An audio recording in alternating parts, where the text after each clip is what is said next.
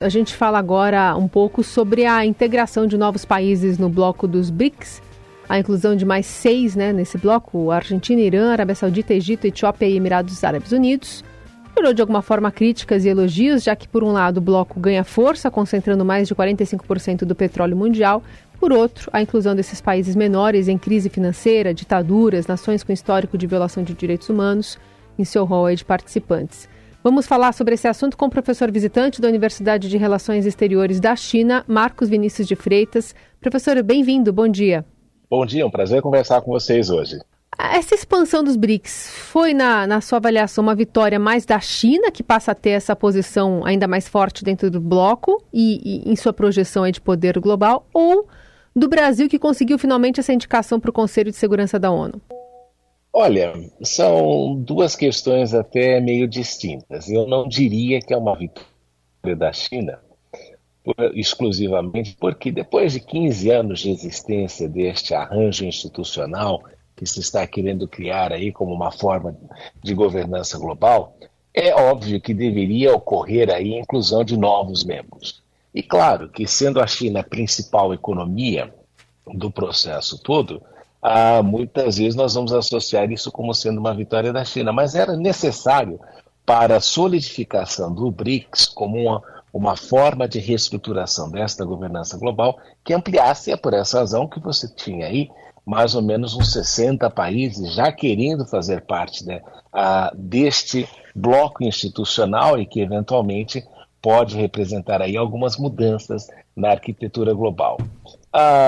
A China, claro que tem a prevalência econômica, assim como os Estados Unidos têm a prevalência econômica no G7.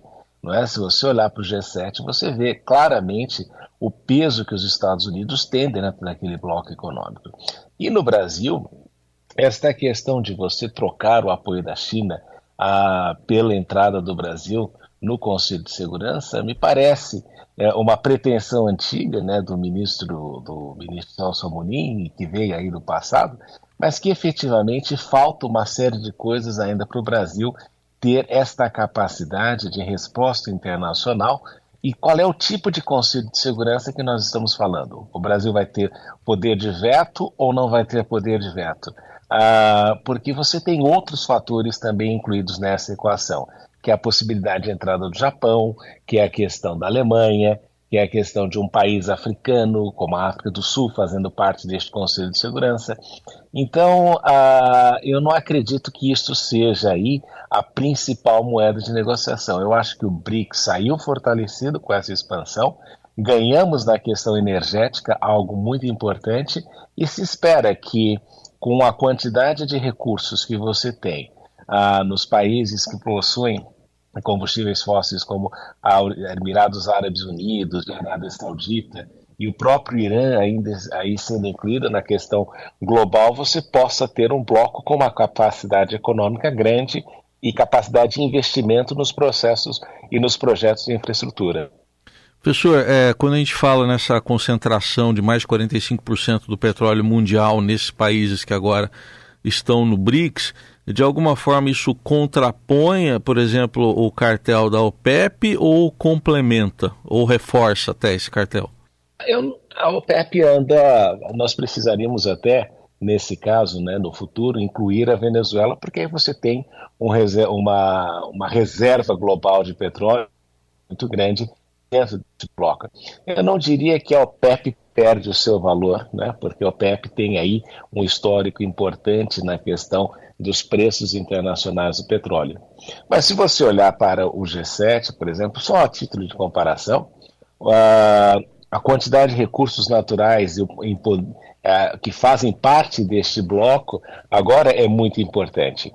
E tem um aspecto relevante, às vezes, que eu acho que talvez tenha passado despercebido nessa questão, é que a inclusão, particularmente do Irã, que teve ali um problema histórico com a Arábia Saudita e que a China foi a grande intermediária, e o fato de você ter também um conflito entre Etiópia e Egito, e colocando-os no mesmo bloco uh, econômico, nesse bloco novo de coordenação global e de governança global, o que você observa é que o BRICS já sai com uma mensagem importante no sentido de solidificação de relacionamentos que tem passado por distúrbios e possibilidades de conflitos. Então, contrariamente àquilo que se diz, né, a entrada destes países fortalece a questão energética para nós, como um bloco que tem uma importância aí, não, des, não reduz a relevância da OPEP e ainda transmite esta mensagem de cooperação e de busca aí de alternativas de paz que não foram conseguidas até agora em conflitos que se arrastam já há alguns anos. E querendo ou não, a gente tem, você falou da Venezuela hum, por causa do petróleo, mas aqui ainda na América do Sul a gente tem a Argentina, que também foi convidada, mas a gente não sabe exatamente o que vai acontecer. A sua adesão está dependendo, por exemplo, de Javier Milei, que é o primeiro colocado nas primárias aqui argentinas, que promete diminuir os laços diplomáticos com a China, e a outra candidata, que é a Patrícia Burrich, é, ela deixou claro que se opõe à adesão do país ao BRICS. Então pode ser que essa, esse anúncio, que ah, inclusive foi uma menção direta do presidente é, Fernandes ontem por Lula, ainda deixando ali a, a Joanesburgo, a África do Sul, é, tá, um, tá, tá, tá, tá estranho, né? Não tá exatamente algo fechado em relação à Argentina, apesar dessa ampliação.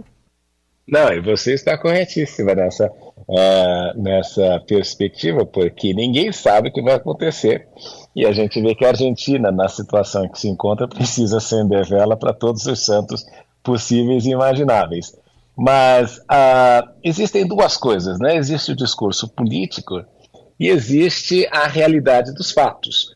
A, a realidade dos fatos para a Argentina é de que com o FMI, ela não consegue grande apoio econômico. Com os países do G7, a Argentina está totalmente queimada. Não vamos esquecer dos, dos vários calotes que a Argentina deu, inclusive com a Itália, que é um dos membros ali do G7. Não sei se você se recorda, alguns anos atrás, os planos de pensão italiano perderam uma quantidade de dinheiro porque haviam comprado títulos da Argentina.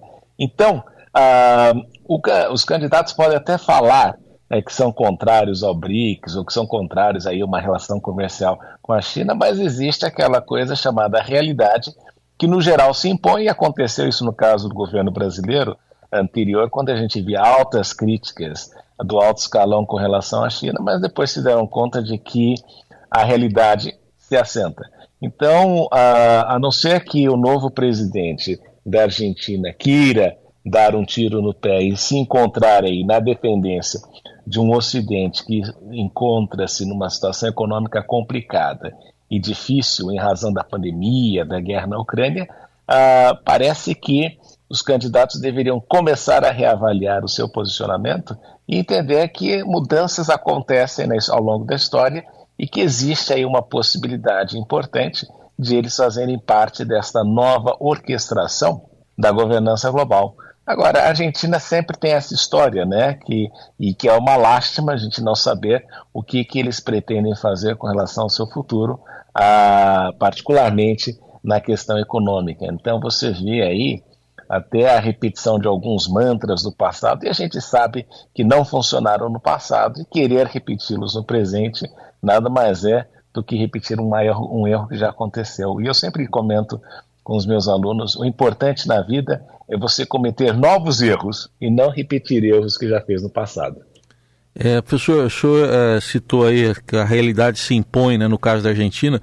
É, em relação à guerra na Ucrânia, ficou ali uma posição oficial de não alinhamento, mas a gente sabe que ali na, rea, na real, né, nos bastidores, temos ah, lados sendo assumidos, a China, até do Brasil um pouco mais favorável à Rússia. Como é que o senhor viu a declaração final em relação à guerra? Veja, é uma situação complexa, porque você tem ali, de fato, um elemento legal e um elemento político. O elemento legal é de que, desde 1945, ah, por uma vedação da Carta das Nações Unidas, não se faz guerra para conquistar territórios. Então, isso é uma presunção que nós sempre utilizamos no direito internacional e do ponto de vista legal, a ação da Rússia foi uma ação uh, que não fazia, uh, não tem nenhuma base jurídica ou reconhecida pelo direito internacional para ter acontecido na Ucrânia. Então a gente já parte do pressuposto de que a ação da Rússia naquele momento e nessa situação é ilegal. É por essa razão que os russos chamam até hoje de operações militares especiais e não necessariamente de uma guerra ou de uma invasão. Mas do ponto de vista jurídico, está muito claro que do ponto de vista do direito internacional existe sim uma violação aos princípios da Carta das Nações Unidas. Por outro lado, a gente tem um aspecto político. E o aspecto político é o fim da Guerra Fria e é a questão de que mais ou menos se preacordou que determinadas situações, que determinados países ficariam sob a, a esfera de influência da antiga União Soviética, agora a Rússia, assim como existem países que estão sob influência, a área de influência dos Estados Unidos. Nós nos lembramos no passado que quando os russos quiseram, né, quando a União Soviética quis aumentar o seu tentáculo em Cuba, nós quase tivemos uma tragédia nuclear. E o que aconteceu é que a OTAN, nesse processo de expansão, ah, levou muito em consideração o fato de que após o fim do, após o colapso do Império Soviético, o, a Rússia entrou numa situação de completa desorganização durante os governos do presidente Boris Yeltsin, e aí você teve uma expansão muito grande da OTAN neste processo todo. Quando o Putin entra, ainda existe a adesão de dois países ali, ah, mas ele já alertou e vem alertando há muito tempo de que a Ucrânia deveria permanecer numa posição de neutralidade. Então, politicamente, ah, o que, e esta é a alegação da China, e a posição não só desses países, mas do sul global, quando a gente pensa, uma grande parte dos países, é que a, a, a ação da OTAN neste, nesta situação, ah, de alguma forma, acelerou um processo que não deveria ter ocorrido. Muito bem, esse é o professor visitante da Universidade de Relações Exteriores da China, Marcos Vinícius de Freitas, ajudando a gente a entender esse panorama a partir da reunião dos BRICS e ampliação dos países que agora integra o grupo. Professor, obrigada pela conversa. Até a próxima. Até a próxima. Um prazer conversar com vocês hoje.